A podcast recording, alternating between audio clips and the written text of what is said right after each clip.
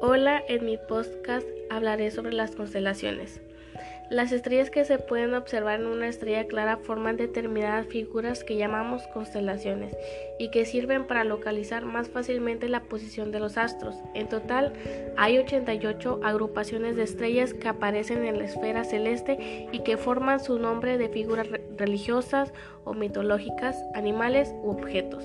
Este término también se refiere a áreas delimitadas de la esfera celeste que comprenden los grupos de estrellas con nombres. Gracias.